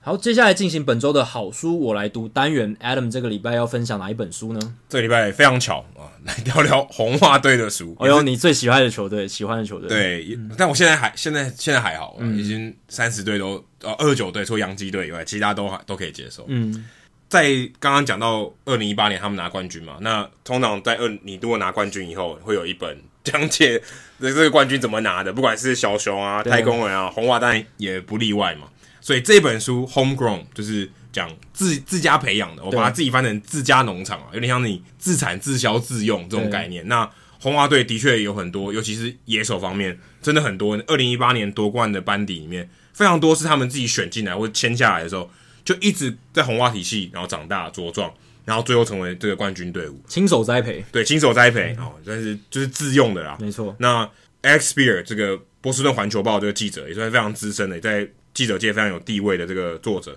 他就写了这本书《Homegrown》，然后来讲一下说，诶，红袜队这个二零一八年冠军队是怎么样成型的啊、有哪些人，哪些关键的角色是帮助这个球队成型的？他 follow 很久，他发了很久对，但这本书也没有提到我们刚刚讲的，也没有提到有这种小作弊的事情。对，但我觉得也许我不知道他到底知不知道，但的确这本书里面也没有讲到。嗯，那我们自己之前节目有聊到说，红袜队其实这大概这十年，甚至更拉开一点的，我觉得看十五年，其实红袜队几乎没有产出任何一个王牌投手，就自除产投手，除了 John Lester 以外，Clay Buckles 可能是第二个相对成功的投手，其他都没有。所以在这本书里面也几乎没有讲到任何自己产的投手，先发投手，先发投更手是缺缺少唯一讲到一个是 May Barnes，嗯，May Barnes 他算是红袜队一直很积极栽培的一个投手，可他并不算是我们心中定义那种王牌哦，是很可能可以引领球队五年哦，这种头号一二号先发都是靠他的，没有，甚至他是最后是一个后援投手，而且今年才算是比较有好的表现，比较稳定一点点。那刚才提到的 Jonathan Pebblebone 算吗？ Pebble 榜就也对，可是他最后不是长成王牌的样子。对对对，但是他他他一开始曾经其是实顶尖的，他一开始其实是就先发投手，哦可后来被拿去当后援终结者投对对那觉得终结者表现代班不错，嗯，就让他一直变成终结者，可是也不算是我们心中的那种王牌，对最后对对对至少他最后长得不是王牌的样子，因为我们对养成投手最终极的目标，成功的指标是说养出一个可以用稳定出赛的先发投手。对。但这本书里面其实就在讲说，哎、他怎么找到这些人，怎么建军的，嗯，但其实讲到养成面并不多，例如说，你看 Mookie Betts，呃，Jackie Bradley Jr.，呃，Andrew Benintendi，呃，Zander Bogarts、Rafael Devers 这些，刚刚讲的这些都是他们自己选进来、自己签的。其实他们讲到像养成的面不多，因为像我们呃看 MVP Machine，里面讲到很多养成，对，很主要 focus 多那在种养成，你怎么突破啊？你利用什么方法、啊？用什么工具你用训你练？怎么做？对嗯你做了哪些实验啊？他们遇过哪些低潮啊？对这本书里面其实很少，只是讲，所以是 focus 在找到这个球员，或者说，哎、a n d r e w Benatendi 他以前在大学时候打的怎么样？嗯啊，红袜队觉得他有天分，虽然他长得不高，他以前打篮球，可是就讲这些东西，这种东西有点像是球员的故事啊，就好像他自传里面会看来到历，嗯对，这 这个家伙拿来的，对不对？这种东西反而比较少，这种我觉得很 inside 的东西。所以他有很多 home 的部分，就是讲哦红袜队自己，可是 grown 怎么长这一块反而缺少了。，对，当然他也会讲到一些，哎、我怎么交易，嗯是我我怎么去交易哪哪些人，怎么然后操盘嗯怎么建军这些东西。但是很多那种内幕啊，我觉得没有在这本书里面没有看看不到嗯就比较少，比较像是这种嗯、新闻纪实，很长很长很很长的新闻这样子，比较像这种书。那我看到呃，Amazon 我是用 Audible，我是用听的。嗯那我看到有一个红袜迷留的评价，写说 Not much here。哦，很直白、很犀利的评论呢，我觉得这里没什么，没什么东西，我我我没让我得得到。到太多。他就真的讲说，哎、成为超过一个时钟的红袜迷，超过十年资历的人，我其实看这本书、听这本书，没有得到太多东西。他花了十个小时听，对我也是听花十个小时，可能更多，因为我会重复听，觉得没有太多新意。但如果你不是红袜队球迷，你可能可以得到很多资讯，因为你可能对那球员只有账面上的了对解，或是他成绩上的了解，可以对他是谁、来历是什么，你可能不知道。那其实他这个书的架构，也就是先把这些呃，他这些夺冠的这些 piece 啊、这些拼图，嗯，一个一个介绍，像 May Barnes 啊，可能最早是 May Barnes，对 z e n d e r Borgas、Bradley Junior、Mookie Betts、Moncada、Moncada 也算是一个拼图哦，因为他会拿去交易 Chris Sale 嘛，还有 Andrew Benatendi 这些人，他们是怎么样去挖掘，怎么样在他还选秀之前就找到这个人，他以前打的怎么样，比较像是这种内容，他大概就横跨二零一一年到二零一八年，不管从选秀啊、国际业余球员啊，他们怎么去找这些人去去讲。那其实我听到几个，我觉得自己比较听的比较有趣的是，是 Mookie Betts 的一个故事。他其实，在打 E A 的，在二零一三年，他还在打 Greenville E A、后隔一年，他其实就上大联盟了。对但他其实，在打 E A 的时候，他曾经觉得他打太烂了，甚至有想放弃的念头，对不他对？想去打篮，他想回去打篮球。他以前就是双七的球员，他回想回去打篮这好球。难想象，可是那一年，其实他打的真的还我觉得很好，还还不还八不八错。支全垒打，他本来一开始也不是长打型的打者，然后打击率两成九六，上垒率四成一八，长打率四成七七，其实其实没有很蛮差优质的啊，其实对啊没有很差上垒率很好哎。但但他那个时候还他这这个报道里面写说他想要放弃，那时候他其实好像有他自己觉得有点低潮，瓶颈啊了，后来是因为调整了他的打击的这个动作，抬腿变短了。嗯啊我我看到那个里面是写他的打击教练 U L Washington，把他只是只是调了一个抬脚，抬脚常常有人在调嘛，对，抬了一下，哎、他打击变得更好，更有爆发力，更能把球打得更远。对，就只是因为这样，他隔一年，二零一四年就连跳两级上去大联盟了，对，有可能就是一个小小的改变，就让一个球员彻底的开窍。这个其实这个例这种例子我们很多讲讲的非常多，但也不是真的不是适用所有球员。对，这我觉得这都是很很那种偏误，有没有？对对对，生存者偏误，对因为生存者偏误因为失败的例子太幸存者偏多，误幸存者偏误，因为失败的例子太多，但我但们你都改没个有抬提到，脚没用，对啊但这种可能是百分之九十九。而且对啊，他也不会讲，他可能觉得啊，我做这种事情有点丢脸，不要讲算了，就跟爱迪生失败了九十九一九十九次还是九百九十九次，没有人报道，没有人管他前对面，他只在乎最后一次而没已，错，就有点像这样。但那的确这里面有提到这故事，但我令我比较惊讶的是，他曾经想要放弃，嗯，说我不要打，我要回去大学，我要回去大学打篮球，嗯我不要我不要再打，我不想打棒球了。还好他不知道那时候他开始打保龄球没有，不然也是一个施压选项。对，不然他可能是他的指甲选项。然后里面还有提到一个内幕是，当时酿酒人曾经想要，因为那时候红袜队正要拼季后赛，二零一三年的时候，嗯对他们后来拿冠军没嘛。错，那时候他们曾经想要跟酿酒人交易 Kara、合理。 Francisco Rodriguez，、那嗯样酿酒人挑 Mookie Betts，想说，哎、这个家伙有有机会。如果那个时候这个一对一的这个换，我不知道那个当时是不是一对一，但是他肯定是主菜。嗯，如果换的话，可能这个红袜队后面几年的这个风景也都完全不一样。哇，那而可且能他们还是会拿二零一三年冠军，对，但后面可能这七年可能都不一样可。能会很悲惨。而且酿酒人他们现在看到后后面 Best 的成功，现在应该捶胸顿足吧？对，因为那时候 Kira 应该也就是一年合约而已，对啊，而且应 Kira 那时候已经过巅峰期了。该就是租用，所以对啊，他透过这个这个交易的这个内幕，然后告诉大家说，哎、其实红袜队在对他的球员是很有信心的，他没有放掉，他他知道哪些球员是他要保留住的。那像蒙卡达，他当 b r o s k i 上来就把蒙卡达换掉，这是他他的考量啊，他认为一个相对起来变数太多的球员，跟我有一个时机的 Chris Sale 的人，我如果要夺冠，Win Now 嘛，Dombrowski 我们已经讲过 N 遍了，没错，他认为这种哲学有用，他就这么去做。但后来他还是拿到冠军，还是丢了饭碗。我也其实我们也也讨论过嘛，去年丢了饭碗，也是各种选择啦。但是他其实这里面都有提到，或者他讲 Sherrington 跟 Dombrowski 那个时候他们找 Dombrowski 来的时候，Dombrowski 以为 Sherrington 还会在这个球队，嗯，可能是别的职务，对，就没想到他来以后，Sherrington 就被 fire 掉，所以那个时候他就觉得很奇妙。他也有讲到这个这一段故事说 d o m b r o w s k i 当初来以为是合作跟 Sherrington 合作，就没想到他来就把 Sherrington 挤走，就对就被 fire。虽然现在 Sherrington 也找到海盗队的工作，但当时他就有这个内幕，这是我在看这本听这本书之前我不知道的。因为其实像这种两个总管去搭配经营一支球队的例子，大联盟其实也也是常见嘛。像小熊队 Hoyer 跟 h o y e r Epson，跟 Epson 他们对，就有点像这种概念。对师徒关系或者左右手关系这种，其实不一定会说是一定是坏的，因为像之前大都会有一段时间是什么两三个总管在管，然后就搞得很乱，这个是一个可能的发展。可是至少小熊队看起来做的还不错因为，可能他们就是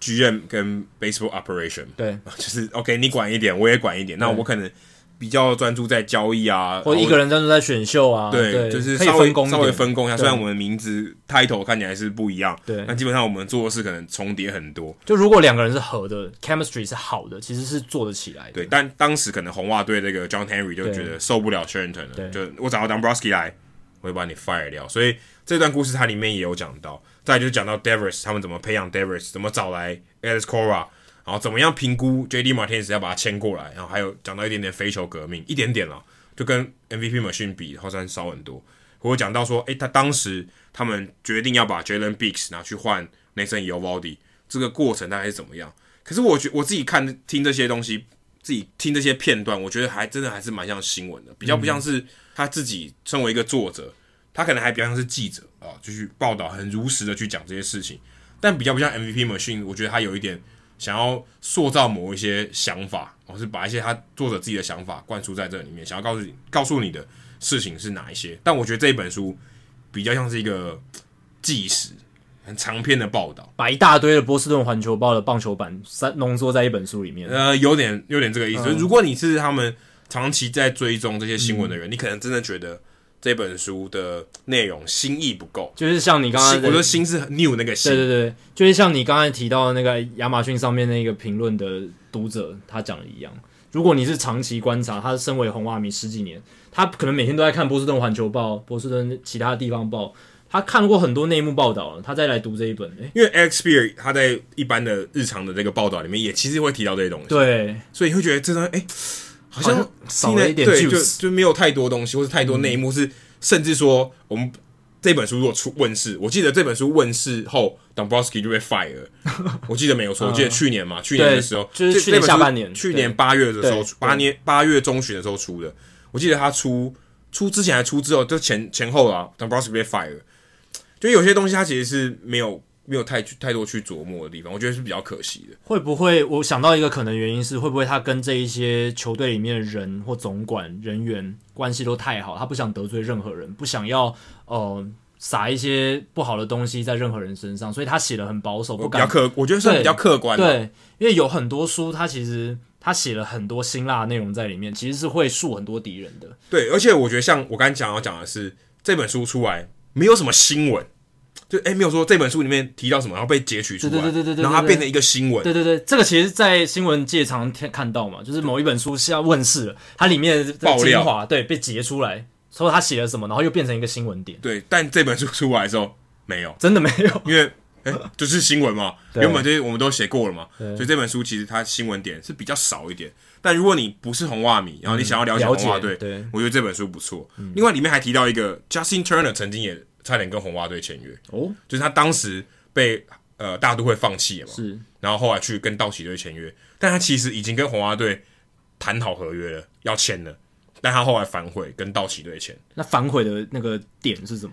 因为他就是觉得他就想跟道奇队签， ？OK，所以可能道奇对他个人比他较可私能想心要喜欢，对他可能想要回西岸吧，哦，这也可能，对，所以当时他就反悔，就是蛮好玩的，就是哎、诶原来他当时曾经想要加入红袜队，嗯，对吧、然后就听到这个算是我原本并不知道的事情，我还觉得有一点收获，不然其他其实我觉得我自己听我觉得还好。那如果你想要了解红袜队这些班底啊，Devers 啊，Bogarts 啊 b e n e t e n d i ，Benatendi 啊，Jackie Bradley Jr.、Mookie Betts，呃，甚至有一点点 Pedroia，是，我觉得都是不错的，但都没有投手，就 May Barnes 一点点。所以就是很明显的可以看出红袜队在球员养成上这十五年来投手真的是他也很我觉得贫瘠也蛮有趣，他没有提到这一点呢、欸对啊，这次其实是可以很很好发如果挥的一你是点啊。 Alex Spear，你说我观察这么多，对，为什么？红袜队为什么？哎、十年也够久了吧？不是一年的事情，为什么没有办法养出一个独当一面的投手？现在最好的投手都是买来的嘛对， ，David Price、Chris Sale、呃 Rick Purcell、Rodriguez 其实也是买，算是交易来的，也不是自己选的嘛。就为什么都没有？嗯，我觉得这本书很可惜，我觉得没有讲到这一点。对啊，所以我才会想说他是不是真的如果换？有讲到这一点，Homegrown 也很合理嘛。对啊，就啊，为什么我投手一直失败？因为“养”这个字不一定是养好嘛，有可能养坏啊，对，对啊这这也是可能的嘛。所以我才想说，可能 Spear 他跟球队里面的那些发展部门的人、教练、小联盟教练可能很熟，或者是不想要让他们觉得说他们的工作好像最后产出的结果好像很失败，所以刻意避开这一点。会不会是我们也太比较偏向想要听失败的故事？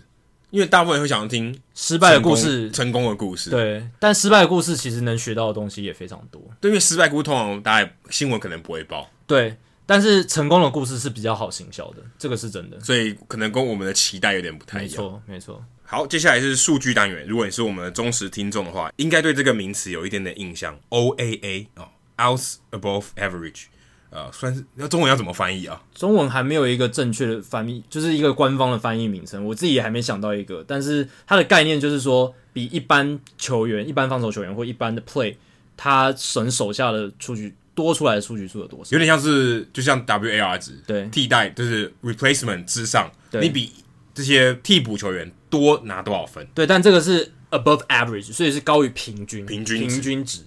多拿到几个出局数，因为防守球员最重要的工作就是制造出局嘛。拿下出局数。对，拿下出去。所以我觉得他用 outs 来作为一个评价的指标，算是比较直观好懂。因为很多防守数据其实他是用 runs，用得手下多少分数。对，投手其实比较像是 prevent run，对就是我要不让让你得分，我可以保送你，对但我不要让你得分。对这比较像是投手在做的事情，甚至可以说球队在做的事情。可是如果你单纯只看防守的话，可能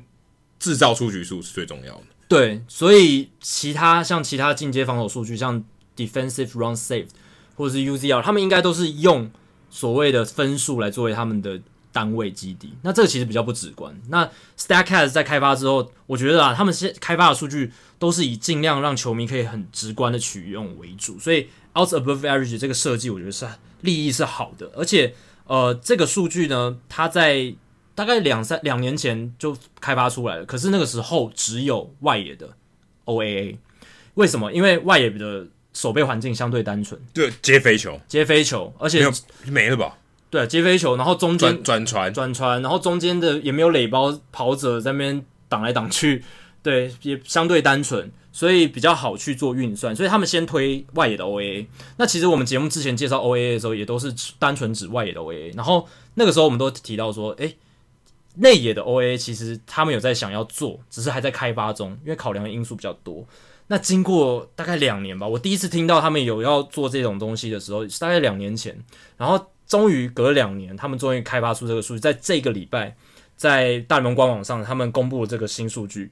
叫 infield out above average，就是加了一个内野， I O A A，，对，就是好在绕口。加了一个 i 在前面，就是要标明出是内野的。我觉得这名字取得不好，W A R 值就很好，很好记，对，就是 War，我很至好少，你很好记缩写可以念很好打，这怎么念啊？但其实我觉得之后啦，因为现在是区分说内野跟外野时，是因为内野跟外野他们出推推出的时间不一样。我觉得未来就只会用 OA，哦，就欸是哦哪个野手的 OA，、哦，OK 因为现在只是为了区分说哦，当年因为推出的只有外野的 OA，现在他们也推出了内野的 OA，要做一个区分，但之后应该都会统称叫 OA。所以如果这个球员像 Chris Taylor 有守内野跟外野，还要分开来看。对，就要分开来看，因为现在我们对防守数据非常计较嘛，我们要知道说，哎、他是在哪一个守卫守的这个防守价值，然后还有他哪个站位，所以这个他都区分的很好。所以接下来讲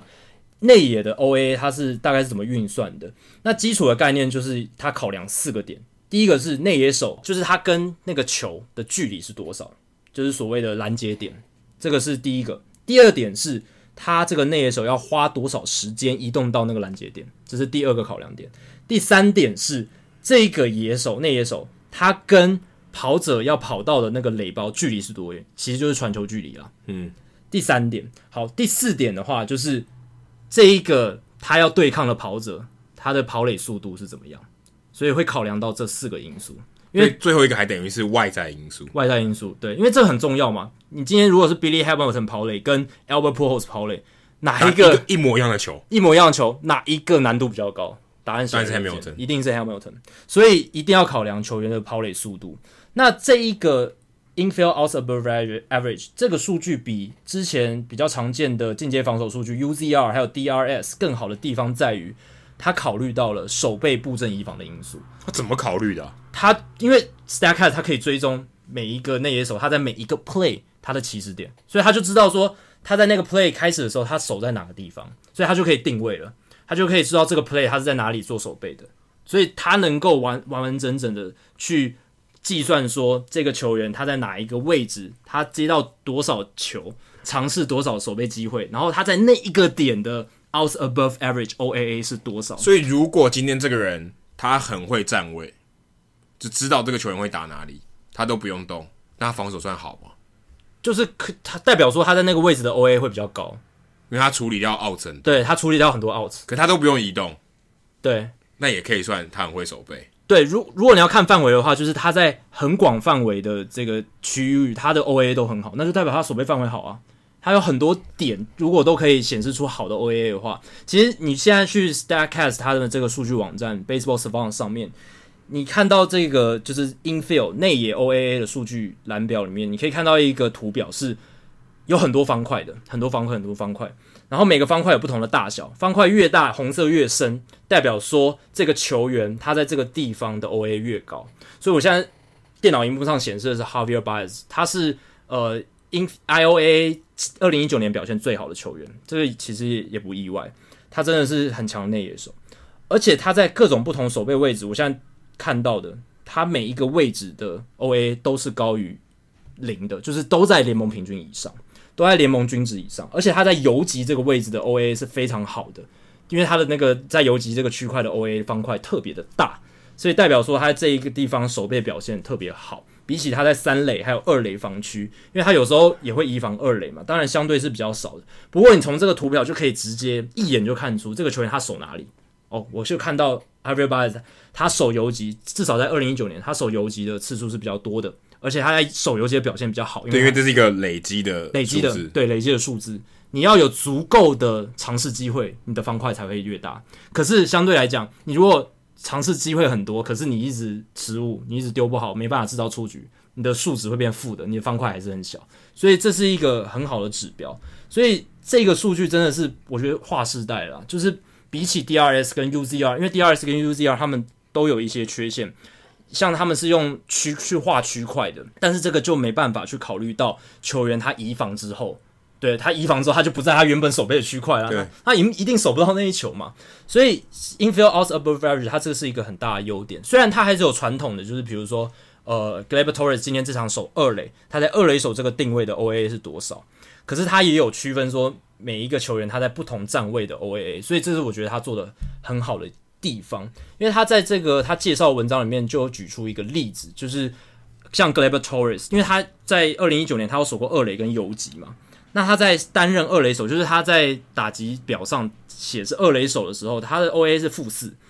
写是游击手的时候是负三。可是你如果看他在真正的站位上的话，他在二垒的站位，他的 OA 是负五，其实他在二垒那个区块都表现不好。可是他在游击区的 OA 是零，所以代表是他在游击这个位置，其实他的表现是联盟平均的，比较舒服一比点。较舒服一点。那这跟他在定义上的二垒手跟游击手有什么差别？差别在于说，你有时候你写的是二垒手，可是你有可能移防到右外野嘛，对不对？如果你有时候写游击手，你有可能移防到二垒后方。那这个是传统的进阶防守数据没办法做到的事情，所以这个 Stacks 的新数据 LA 是可以做到很细部的守备位置的区分的，而且这个新的 OA 它还可以就是找各月份的数据，我觉得这也很好，就是因为守备能力其实会随着球员在球季里面不同月份体力衰退啦，或是各种因素会有不同的变化。也有可能他在球季中做防守步伐的调整，或是教练对他做什么教育训练，让他表现的比较好。像 a m e r o Sario，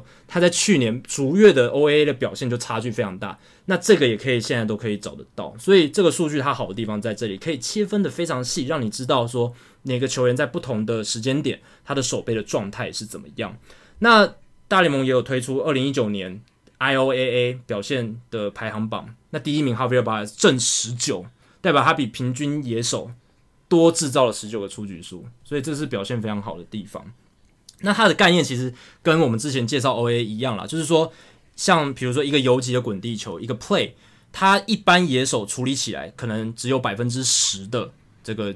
出局率，但是呢，如果你能完成这个 play 的话，你就可以加零点九分，因为有零点九的几率，呃，百分之九十的几率是没办法完成的。那你如果能完成，代表你可以得到这零点九的 credit，这样，所以它的概念是这样。所以 Happy b a r s 一整季下来累积十九是非常非常高的。可是这这代表也是他出赛也要够多。对，守备机会要够多，你才能累积到这么高。他如果防守很好，可是他不常上场，他可能是守备组，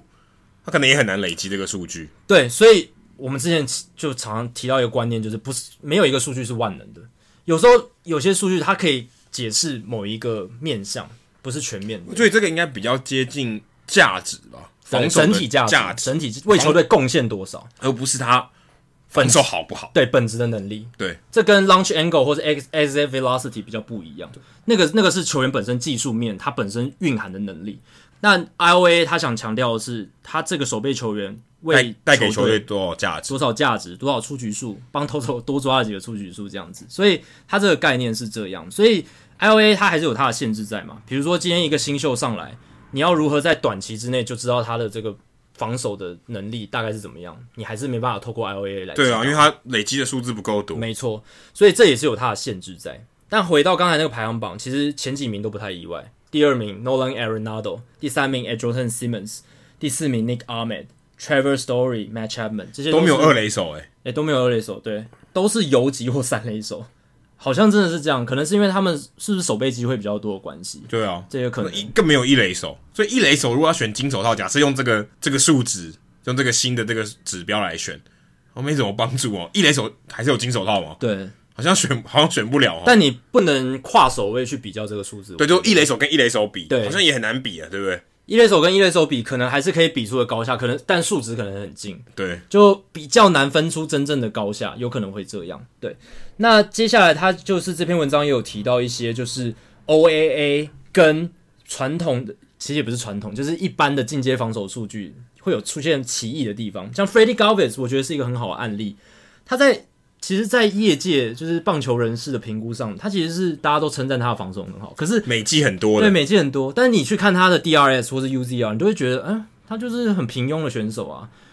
就是这是一直是我脑中的一个疑问。可是现在 OA 出来，发现 f r e d d y Galvis 他在内野的防守上，诶，正十二的 OA 是非常优异的。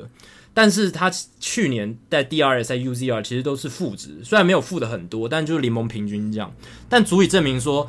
一些 i test 就是一般教练或是记者他们的观察其实是没错的。f r e d d y Galvis 他守备能力是还不错的，但是有一些是反过来的，就是 OA 表现很差，但是 DRS 表现的还不错的，或是 UZR 表现不错的，像 Marcus Simeon，他在 DRS 是正四，UZR 是正六点四，可是他的 OA 是负四，这个差距虽然没有到非常非常大，可是也够显而易见会。不会跟他的队友有关？他的队友是 Chapman，哦，也有可能帮他吃掉很多就是他表现的机会，对啊，这也是有可能的。诶，这个因为我们之前讲那个《The Shift》这本书的时候，有提到说你的守备员的队友有可能会影响对啊，你你的防就守价值往多往二垒手一点嘛，对不对对？三垒靠近三垒那边全部都给 Chapman，所以他范围相对会会有点小，没错，这个因素是值得考虑。你的队友的防守好坏会影响你在 OA 的表现，这对啊，是尤其如绝果对你有真的是，如果你刚好你哦对啊，因为三友嘛，三友比较容易抢嘛。对三友的话，如果你你的另外一个队友很强，你就会可能会有问题。可是像 Trevor Story 跟 e r n a d o 都没有，都很强，对，所以所以这不知道怎么算。就是这到底这些 DRS 跟 UZR 还有就是 OA 之间的关系到底是什么？其实这个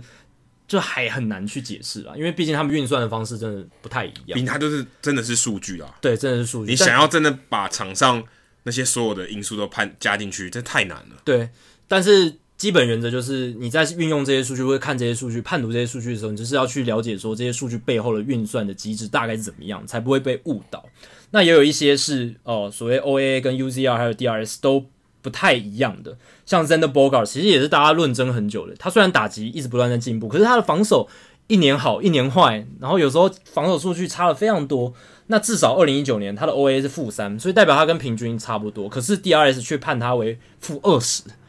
，UZR 啊是正一点二，所以你就完全搞不清楚他到底防守在哪里。但是至少 OA 跳出来这个数据的话，至少可以有一个比较公允的评价，是说它可能落在平均值是比较正确的一个价值评价这样子。那也有一些比较特别、比较出乎意料的，像是 Fer- Fernando Tatis Jr.，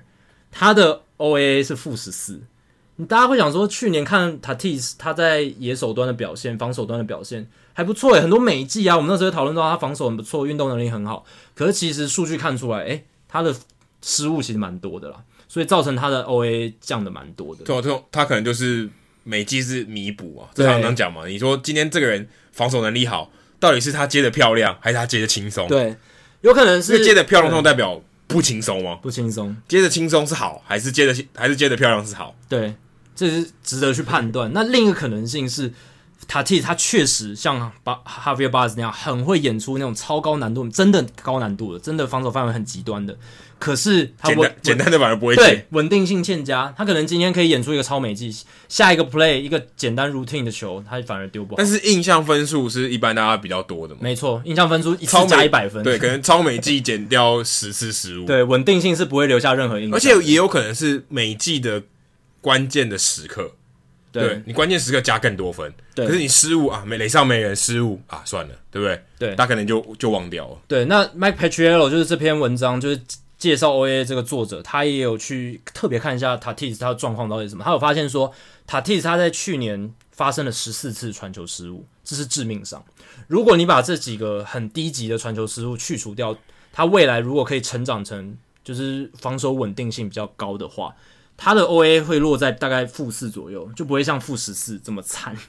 所以可以可以想见的是，塔蒂他确实有很好运动能力，他反手防守的极限范围其实也不错，可是稳定性哎、欠可佳。是你刚刚算的这个四个要素里面没有传球、哎，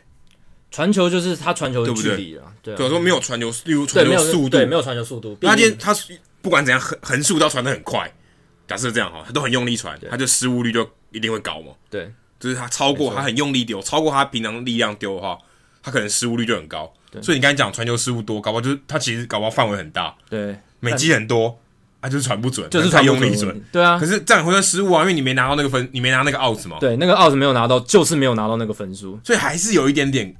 有一点点瑕疵、小哦。可惜的地方，因为对臂力确实也是内野手很重要的一环，而且他的臂力影响他的这个这个整个动作的流畅度、哎，对他就就这个臂力还没有很快，那我背力很好，没关系，我慢慢来，对不对？对慢慢来，你可能就处理的比较好。对，而且去年呢、总呃，Fernando Tatis Jr. 他守了七百三十又三分之一局的游击。那大联盟二十六个，去年有二十六个守守守游击比他多局数的这些游击手，全就是守备失误都没有像 Tatis 这么多。没关系，他很年轻啊，对，二所以十一，像二十二十一，刚满二十一而已。所以这个数据其实可以强调出来一点是，虽然 Tatis 第一年的 OAA 是负十四，可是还是有乐观的理由。他未来有稳定性的话，他的数字应该不会这么惨。